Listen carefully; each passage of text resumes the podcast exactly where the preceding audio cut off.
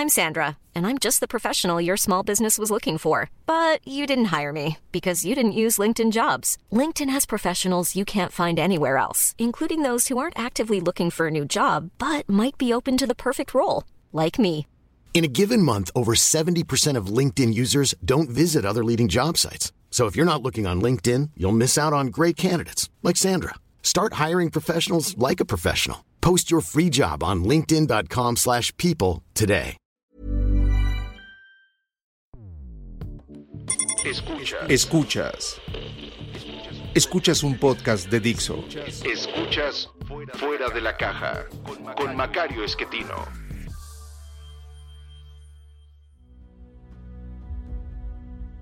Bienvenidos. Esto es Fuera de la Caja. Yo soy Macario Esquetino. Le agradezco mucho que me escuche. Esta es la emisión número 115 de Fuera de la Caja y por ser una emisión impar nos toca hablar de coyuntura. Y tenemos un montón de información económica que se produjo en la semana eh, pasada, eh, información que va desde el Producto Interno Bruto, que ya sabe usted es nuestra medida general de cómo funciona la economía, eh, la balanza de pagos, también al tercer trimestre mm, tenemos datos de producción de petróleo en octubre, también del mes de octubre la balanza comercial, entonces con toda esta información eh, podemos ir dando una idea de cómo está funcionando nuestra economía en este momento. No es una eh, situación muy buena, eso ya lo sabe usted. Este año ha sido difícil en todo el planeta por causa de, la pandemia, que desafortunadamente en, México no atendimos como se debía y esto nos ha complicado aún más la recuperación económica. Eh, muchos países están sufriendo también en materia de economía. Eh, nosotros sufrimos un poco más porque pues, eh, el gobierno, al igual que no atendió bien el tema sanitario, tampoco atendió bien el tema económico. Trae el señor presidente la fijación de que no se debe contratar deuda eh, y no, no se dio cuenta, me imagino, que frente a una circunstancia tan extrema como la que estamos viviendo, el camino correcto es contratar deuda. Eso hicieron todos los países occidentales para tratar de aminorar el tamaño del golpe. Algunos que son eh, países muy ricos, muy exitosos, como Alemania o Estados Unidos, eh, pudieron hacer eh, paquetes de, de, contención económica realmente significativos. Alemania dedicó 30% del PIB a, la recuperación, es, un asunto bastante eh, considerable. Eh, Estados Unidos le andaba pegando al 20%, son, son cifras muy grandes. Nosotros no podíamos hacer eso de ninguna manera, pero sí pudimos haber destinado 5 o 6 puntos del PIB con toda facilidad a tratar de que el golpe fuera menor.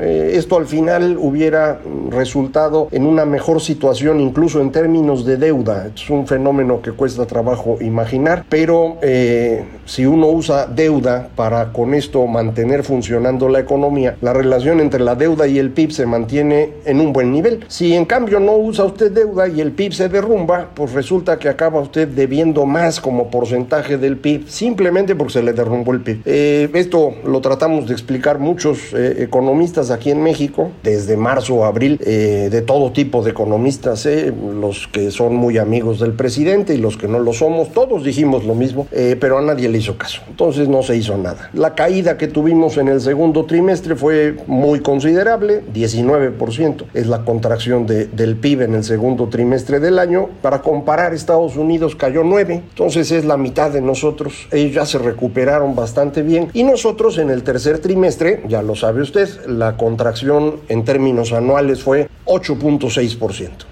Entonces dice uno, no, pues ya recuperamos la mitad, mano, ¿no? Entonces no está tan mal. Y, resulta que nos ocurrió en el tercer trimestre un fenómeno poco común que vale la pena eh, comentar porque eh, es otro de estos... Eh, defectos que nos eh, produce la intuición. Eh, así como el presidente cree intuitivamente que la deuda del gobierno es una mala idea, así también mucha gente cree intuitivamente que un superávit comercial es una gran cosa. Esto no es así. Eh, desafortunadamente, un superávit comercial en un país que no es rico suele ser una muy mala noticia. Ese es nuestro caso hoy. Durante el tercer trimestre de este año tuvimos un superávit con el, con el resto del mundo por 17.500 millones de, de, dólares en la cuenta corriente. Y entonces dice un hombre, pues estuvo muy bien, vendimos un montón. el asunto es que estos dólares que obtenemos por vender pues tienen que irse a algún lado, no se pueden quedar así nada más. De esos 17.500 millones de dólares, por ahí de 2.300 se fueron a las reservas del Banco de México y eso está bien porque ha ayudado a que el eh, dólar baje de precio en estos días, como usted lo ha visto. Eh, sin embargo, 15.200 millones de dólares se fueron del país. Eh, es el problema del superávit en cuenta corriente. Un superávit en cuenta corriente va acompañado siempre de un déficit en cuenta de capital. No hay manera de evitarlo. La única otra eh, dirección en la que se puede mover el dinero que estamos obteniendo por exportar es hacia las reservas del Banco Central. El Banco Central cada vez que recibe dólares tiene que soltar pesos, es decir, cuando usted intercambia pesos por dólares en el, en el banco o en la casa de cambio, eh, este banco o casa de cambio tiene que ir al Banco de México a hacer ese intercambio. Entonces, eh, cualquier dólar que entra a México y que se convierte en pesos acaba en las reservas del Banco Central. Si el Banco de México empieza a acumular muchas reservas, eh, va a tener que estar soltando muchos pesos y entonces inunda de dinero la economía y puede generar inflación. Y acuérdese que eso es lo que el banco no quiere hacer. ¿Cómo le hacen para evitar esto? Bueno, pues en el momento que tienen que ir traduciendo esos dólares a pesos, lo que van a hacer es elevar la tasa de interés para capturar ese dinero y retirarlo de la economía. Pero usted ha visto que la tasa de interés ha venido bajando. Y esto lo que significa es que el banco no puede controlar la cantidad de dinero en circulación haciendo uso de la tasa de interés. Por lo tanto, no quiere tener el dinero en reservas. De manera que los dólares que obtenemos por vender al exterior acaban fuera de México. Por eso, de los 17.500 millones de dólares que vendimos en el exterior en el tercer trimestre, ya saldo neto, 15.200 se acabaron yendo otra vez del país. Eh, esto es un fenómeno curioso, insisto, y muchas personas les cuesta trabajo darse cuenta a, primera vista de por qué un superávit no es buena idea. Déjeme ver si logro eh, transmitirle la preocupación que, que a mí me dan estas cifras. En la economía existen cuatro actores, nada más cuatro. Los hogares, las empresas, el gobierno y el resto del mundo. Son los únicos cuatro que hay. Si el resto del mundo eh, tiene una posición superavitaria, esto significa que los otros tres tienen déficit porque de ahí salió el superávit del resto del mundo. No hay otra forma de hacer la cuenta. Entonces lo mismo pasa con el gobierno. Si el gobierno tiene superávit como quiere el señor presidente, pues entonces hogares y empresas tienen déficit. No hay salida a esto. Es el problema que tenemos cuando nos imaginamos que todo superávit es bueno. Pues bueno depende para quién. Al gobierno le conviene tener superávit, pues en el sentido de que no se endeuda y de que puede administrar mejor sus recursos, pues sí, pero todo superávit del gobierno implica un déficit de la sociedad, es decir, de los hogares y las empresas. ¿Nos conviene un superávit con el resto del mundo? Pues sí, si a cambio está usted dispuesto a dejar de comer. ¿No? Qué bonito es exportar, pues sí, pero ya no hay para comer aquí en la casa. Ese es nuestro problema. Un superávit con el resto del mundo implica un déficit en los hogares y en las empresas. El fenómeno del tercer trimestre redunda en algo curiosísimo. El PIB nada más se contrae 8.6%, pero la demanda interna, es decir, la suma de hogares, empresas y gobierno, se contrae 16%. Entonces, esta recuperación del tercer trimestre del año no existe. En realidad, el consumo de los hogares sigue estando muy deprimido, probablemente en 12% de contracción. No tenemos el dato aún, saldrá en unos días más. Eh, la inversión debe estar en alrededor de menos 20%. Entonces, eh, la economía mexicana no, no, se ha recuperado. ¿Quién se recuperó? Pues el que exporta. Los exportadores sí, sí les está yendo muy bien. De hecho, en octubre, este es el último dato que tenemos, eh, las exportaciones eh, fueron récord. Nunca habíamos exportado tanto. El saldo de la balanza comercial fue un super récord. 6.224 millones de dólares netos en balanza comercial. ¿Qué pasó en octubre con las reservas del Banco de México? Se cayeron mil millones de dólares.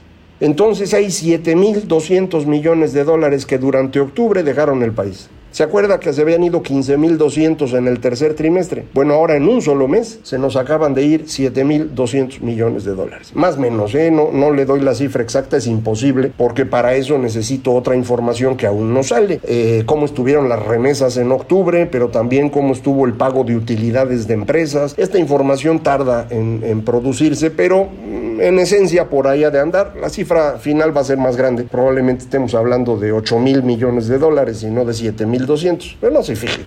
En números redondos, esto lo que significa es que no nos estamos recuperando. ¿Quién sí se recupera? Decíamos, los que exportan. Eh, a ellos ya les está yendo bien, están vendiendo mucho. Eh, la actividad eh, manufacturera ya anda pegándole a los valores que tenía antes de la crisis. Y esto indudablemente da gusto que se puedan producir autos para vender en el exterior, piezas de aviones que también hacemos en México, computadoras, aparatos eléctricos, una gran cantidad de productos que México exporta y es una gran noticia. ahora le podemos sumar también un montón de frutas verduras, legumbres, pollo, huevo también. Somos una potencia exportadora en eso y, e indudablemente es, es motivo de celebración. La verdad es que no hay por qué angustiarse por ello. El asunto es eh, nada más ubicar que esto eh, implica un gran éxito para este tipo de empresas, los que producen agropecuarios y están exportando, los que producen manufacturas y están exportando. Si usted no se dedica a esa actividad, si usted por ejemplo se dedica a la construcción, pues usted viene arrastrando una pérdida considerable. Si compara usted cómo está la construcción hoy con cómo estaba antes de que entrara este gobierno, la caída es 25%. Eh, si vemos en los servicios, bueno, pues algunos servicios ahí van dando lástimas como educación y salud, pues ahí no se mueven mucho, no pierden tanto, un poquito, ahí va. Eh, otras cosas, pues sí están en una situación bien complicada y ahí sí, esencialmente por la pandemia. Eh,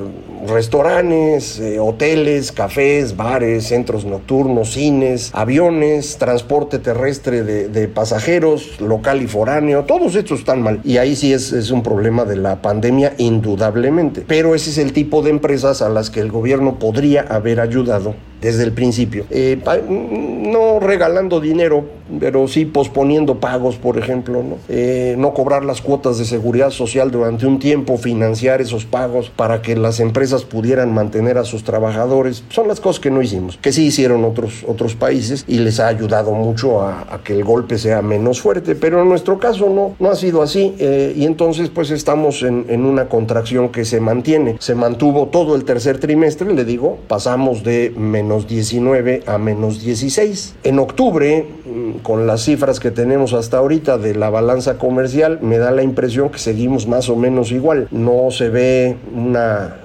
mejora eh, significativa en importación de bienes de consumo y de bienes de capital, que son los que nos ayudan a ver cómo está la población en términos de compras. Eh, seguimos importando muchos bienes que se llaman intermedios, piezas que se compran para terminar de armar en México y exportar o vender en el país. Estas importaciones eh, de bienes intermedios están cayendo, no son como las exportaciones que están subiendo, lo cual significa que la producción para vender en México sí se está cayendo y hablamos de 9% de contracción en el, en, el mes de octubre, eh, pero bienes de consumo y bienes de capital, la caída es de menos 28%. Entonces, nuevamente, a pesar de que el dólar eh, bajó de precio, y esto implicaría que las importaciones son un poco más accesibles, eh, pues estamos comprando menos 28% por debajo de lo que comprábamos hace un año. Entonces, esto significa que la gente no tiene dinero, no está comprando y eh, vamos a entrar, eh, me parece, en estas eh,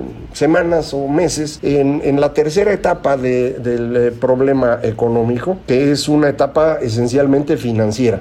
Eh, acuérdense, la primera parte fue un problema de producción porque tuvimos que cerrar y no dejaban producir autos, no dejaban producir cerveza y varias cosas. Eh, después entramos a un problema de ingresos, la gente no tenía dinero y dejó de comprar. Este sería el tercer trimestre del que estábamos hablando. Y ahora en el cuarto trimestre esto muy probablemente empiece a moverse hacia el tema financiero. La gente no tiene con qué pagar. Eh, porque pues ya seis meses de no vender, no, no está fácil, ¿no? Eh, mucha gente aguantó en serio los primeros tres meses empresas que le pagaban a los trabajadores aunque no hubiera chamba, eh, porque bueno, pues había que hacer un esfuerzo solidario y creo que muchísimos mexicanos lo hicieron.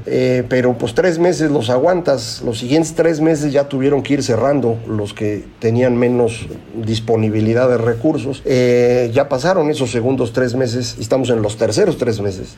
Y simplemente no se recupera la economía. Otra vez, no, no estamos en menos 8%, estamos en menos 16%. Eso es el consumo interno. Si usted exporta, pues está viendo otra cosa y le está yendo muy bien y la verdad yo estoy contento por usted, pero para la gran mayoría de los mexicanos que no está en el sector exportador, eh, el asunto está, está complicado, no se ha recuperado en su mayoría y ya son muchos meses de atraso y esto nos está eh, ahogando. Le decía, la caída de, toda la demanda interna, consumo, eh, inversión y, gasto, debería estar cayendo 16%, esa es la cifra que, que obtengo. Pero de esos tres actores, hogares, empresas y gobierno, hay uno que no está sufriendo, que es el gobierno. El gobierno ha mantenido su gasto. Eh, no, no, hizo un gran esfuerzo de gasto que hubiéramos podido llamar una política contracíclica, no, no lo hizo, pero sí ha mantenido un crecimiento de 2-3% en términos anuales, eh, en términos reales de gasto. Eh, ¿De dónde lo sacan el dinero? Bueno, el gobierno logró mantener una parte significativa de sus ingresos por impuestos, recuerde usted, creo que no han dado todas las devoluciones de IVA y por eso el IVA no se les derrumbó, y en el impuesto sobre la renta se pusieron a perseguir seguir a los grandes contribuyentes. Todavía tenemos la duda de si lo hicieron de forma legal o no. Hay quejas internacionales de que el gobierno mexicano estaba, mm, digamos, extorsionando a los, a los grandes empresarios.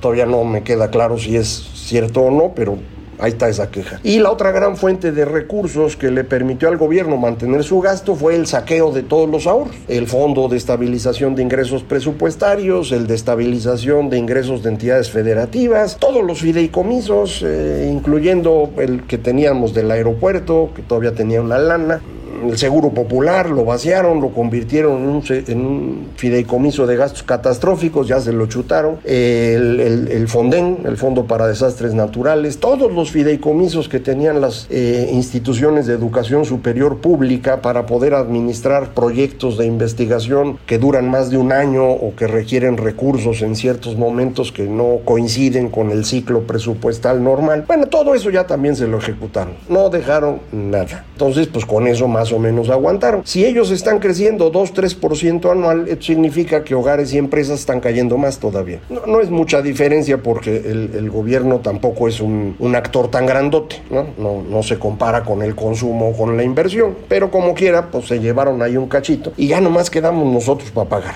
Hogares y empresas que nos dedicamos a vender a, a los mexicanos, al mercado interno. Ahí es donde estamos totalmente pelas eh, con esta contracción que le comento y no, no se ve claro cómo se va a resolver.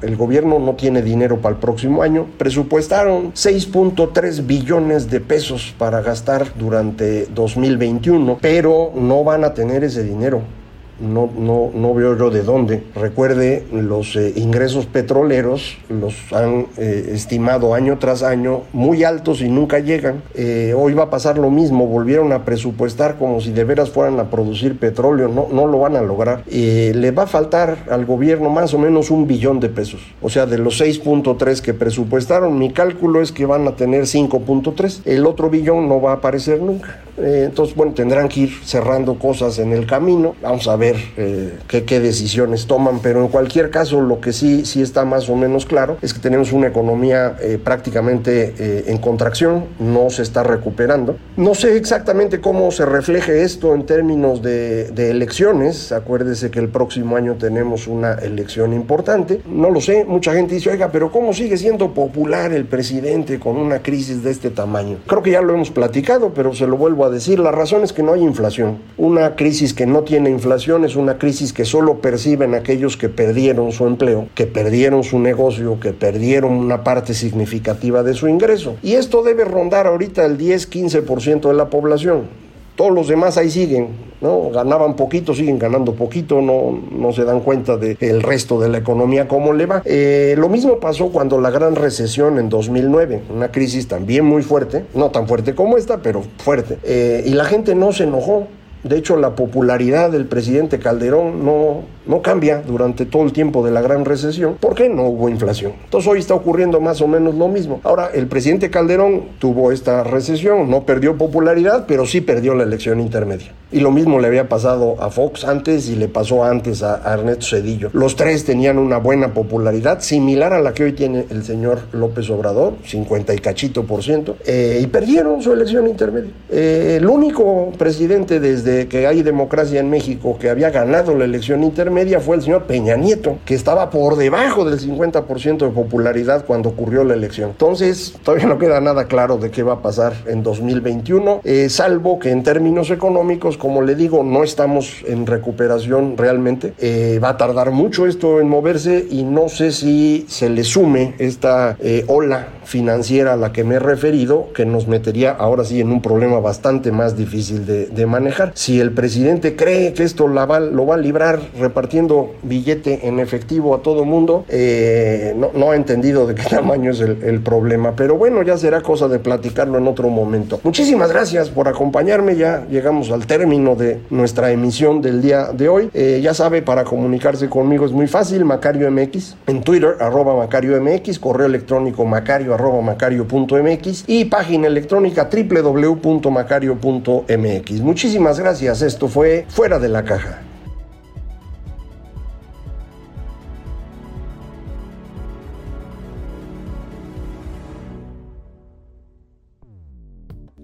Dixo presentó Fuera de la Caja con Macario Esquetino. La producción de este podcast corrió a cargo de Verónica Hernández. Coordinación de producción, Verónica Hernández. Dirección General, Dani Sadia.